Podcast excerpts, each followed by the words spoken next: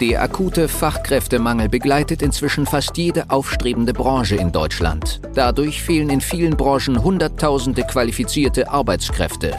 Das Thema Mitarbeitergewinnung ist daher so herausfordernd wie nie zuvor und stellt Unternehmer und Geschäftsführer vor immense Probleme. Mit dem PEN-Prinzip wird diesem Problem ein Ende bereitet. Die Methodik wurde durch jahrelange Praxis von der PEN Personalgewinnung GmbH aus Berlin entwickelt. Wunsch Mitarbeiter finden und binden ist der Podcast für alle kleinen und mittelständigen Unternehmer, um auch in Zeiten des Fachkräftemangels absolute Top-Kandidaten ausfindig zu machen, effektiv zu überzeugen und nachhaltig ans eigene Unternehmen zu binden.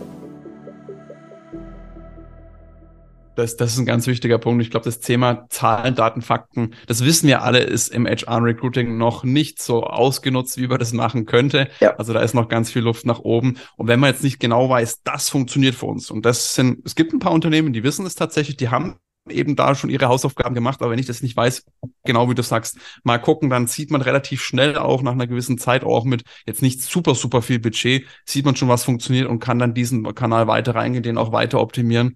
Äh, und das ist eben auch was, was wir bei uns in der Talent Acquisition Software eben auch das ganze Thema Data Analytics äh, von allen Kanälen, das alles zusammenführen in einem schönen Dashboard dargestellt, damit man da jetzt halt auch nicht wieder diese Handarbeit machen muss. Das ist auf jeden Fall ein guter Punkt. was, was du noch angesprochen hast, Mitarbeiterstimmen, also die eigenen Mitarbeiter einbeziehen, finde ich immer eine super, super Sache, funktioniert wunderbar, hilft aber auch dabei, wenn das Thema Zielgruppe. Wer ist unsere Zielgruppe? Was ist denen wichtig? Da erlebe ich ganz, ganz oft den Fall, dass die Leute sagen, ja, jetzt muss man hier eine Umfrage machen. Ich sage, macht es. Definitiv, aber als erstes würde ich immer zu den eigenen Mitarbeitenden gehen, weil die finden im Regelfall schon mal euer Unternehmen cool und die sind die Zielgruppe. Fragt doch die einfach mal. Nehmt meine Stellenanzeige, die ihr entworfen habt, legt es den Kollegen aus dem Fachbereich vor, sagen, was denkst du zu der Stellenanzeige? Oder welcher von den Benefits in der Liste ist dir denn eigentlich am wichtigsten? wenn das zwei, drei sagen, dieser, dann packt den ganz nach oben. Also das ist, man hat die Zielgruppe eigentlich im Haus und hat damit schon mal den, den, den einfachsten Weg. Das kostet kein Geld, macht auch noch Spaß, weil du einfach mit deinen Kollegen interagierst, was ja im HR-Recruiting auch definitiv nicht von Nachteil ist. Und danach kann man immer noch die größeren Umfragen oder Researches machen, zwecks Zielgruppe. Ja. Ja, das ist sehr spannend. Ähm, meistens äh, funktionieren ja auch Empfehlungsprogramme ganz gut, wenn man die sehr gut auf stellt und auch hier wieder die Motive der Mitarbeiter erkennt und kann darüber schon sourcen. Also die Mitarbeiter zu aktivieren macht in jedem Fall Sinn, ähm, weil das die besten Markenbotschafter sind. Die sind ja schon da, ja, die mögen das Unternehmen im besten Fall, ähm, arbeiten ja für dich oder für euer Unternehmen. Und das, äh, also das sehe ich absolut genauso. Wir sind ja alle im gleichen Boot und ähm, gerade da auch an der Vision gemeinsam festzuhalten und zu sagen, die Mitarbeiter sind ja auch für euch, damit ihr entlastet werdet, damit wir die nächsten Schritte in die Zukunft äh, einleiten können. Ähm, das bringt auch so eine Dynamik, wo jeder nochmal mitdenkt, Ideen bringt, vielleicht auch mal was korrigiert in der Stellenanzeige und sagt, ah, duzen tun wir uns doch gar nicht, lass lieber beim Sie bleiben oder das ist mehr branchenüblich, das, das sind wir. Sicher absolut genauso. Und ein Problem, den, also weil du gerade auch meintest, ja, Zahlen, Daten, Fakten, ne, CTF, also definitiv, ne, also ganz, ganz wichtig. Aber was ich merke, ist, dass Kunden da sehr häufig sehr irrational sind. Also die sagen dann, hey, ich habe hier 30 Bewerbungen bei Indeed bekommen, war alles Schrott, aber einen davon konnte ich einstellen, aber sonst, also Indeed läuft gar nicht. Dann sage ich, hey, ist doch super, du konntest ja eine Person einstellen. Also nur weil die anderen 29 Bewerbungen Schrott waren, heißt es ja nicht, ja, dass es ein schlechter Kanal ist. Man muss sich einfach damit ab, also da, man muss sich einfach damit äh, hingeben, so dass es normal ist, dass da auch viel Schrott dabei ist, ne, bei Stellenportalen.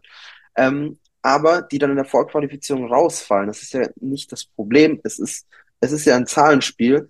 Und da finde ich, sind viele zu irrational, weil die dann zu früh aufgeben und sagen, hey, die Kampagne, die hat jetzt so und so viele Bewerbungen gebracht, aber im Durchschnitt ist der Bewerber schlecht. Aber darum geht's ja nicht, weil selbst wenn der Hundertste dann passt, ja, und wenn das Ganze irgendwo performant ist, dann lohnt es sich, ja trotzdem die Stellenanzeige weiter laufen zu lassen oder sogar auszuweiten. Wie siehst du das?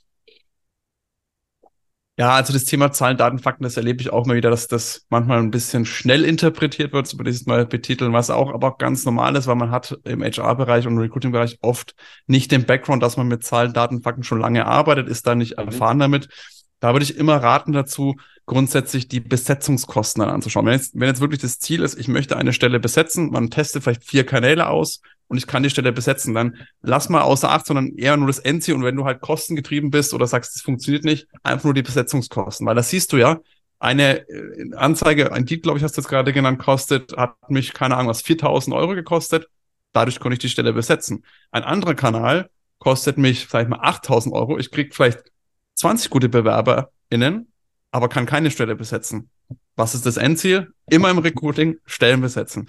Und das ist eben ein Punkt, wo ich sage, jo, das sollte man auf jeden Fall immer so in Betracht ziehen. Und man darf gerne auch nochmal ein bisschen weiter über den Tellerrand hinausschauen, wenn man diese Möglichkeit hat, wo man halt die Zahlen, Daten, Fakten zur Verfügung hat. Es geht ja nicht nur um die Besetzungskosten, sondern auch vielleicht um die Retention-Kosten. Welche Mitarbeitenden aus welchem Kanal bleiben vielleicht auch länger im Unternehmen? Mhm. Das heißt, selbst wenn die aus, einem, aus Indeed bleiben, in der Regel drei Jahre im Unternehmen, die aus Kanal, den anderen Kanal, den wir jetzt noch nicht benannt haben, mit 8000 Euro kosten, da können wir vielleicht auch mal was besetzen, ist dann aber einfach viel, viel weniger Verweildauer. Also da kann man auch mal drüber nachdenken, das ist schon wieder die Next Level, aber grundsätzlich Besetzungskosten. Einfach anschauen, mit welchem Budget klappt es am besten, eine Stelle zu besetzen. Und logischerweise sollte die dann auch erfolgreich besetzt werden. Also das heißt, dass Leute auch wirklich antreten und zumindest mal die Probezeit überstehen, weil das ist natürlich auch ein wichtiger Punkt dafür. Ja, sehr spannend.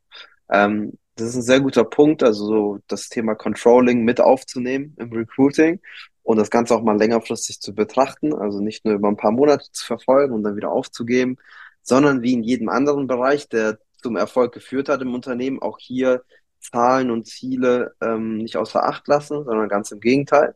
Finde ich super spannend.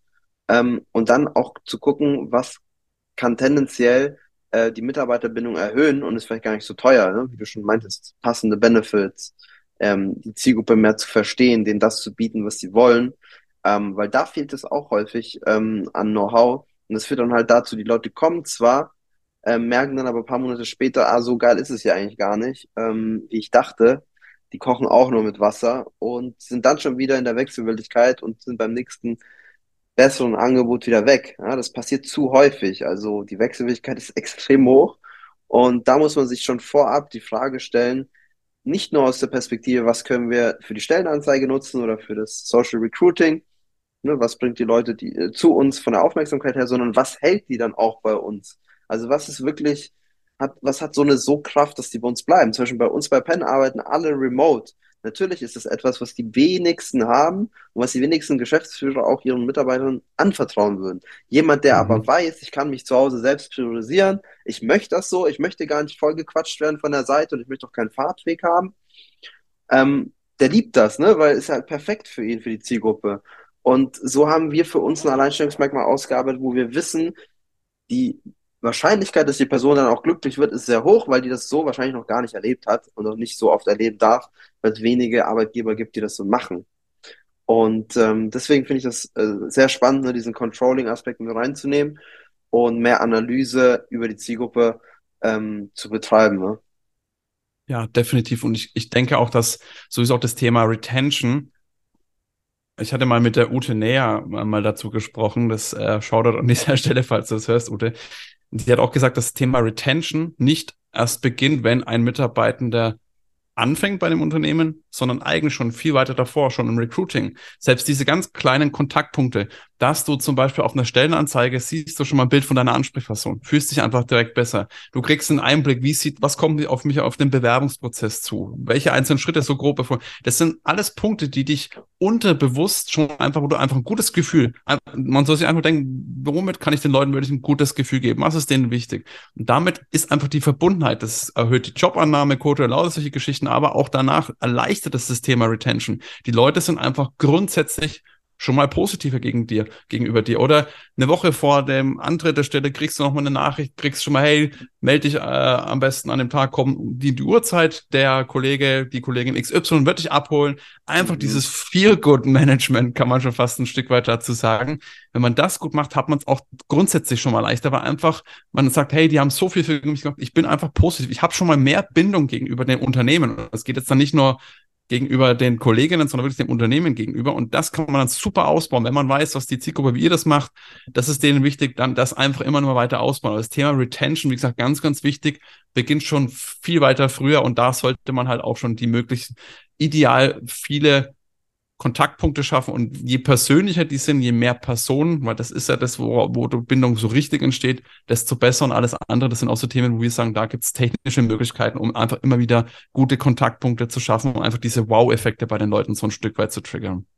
Ja, sehr cool. Vielen Dank. Äh, sehr coole Einblicke in deine Denkweise und in deine, ähm, ja, deine gemachten Erfahrungen äh, aus der Praxis. Sehr, sehr cool.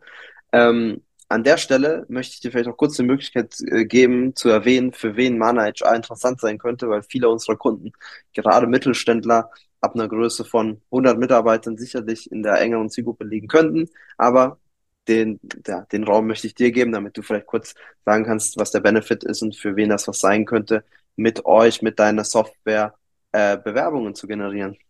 Sehr, sehr gerne. Ja, Prinzipiell ist unsere ähm, Software für jeden grundsätzlich erstmal passend, der sagt, ich habe wirklich einen erhöhten Personalbedarf. Aber wovon spreche ich da? Aber das ist auch immer wichtig, dass man das selbst einkategorisieren kann. Wenn ich jetzt, sage ich mal, so zwei, drei, vier äh, Personen im Jahr suche, ganz ehrlich, kann man uns nehmen, muss man aber nicht. Da reicht jede Bewerbermanagement-Software dafür aus.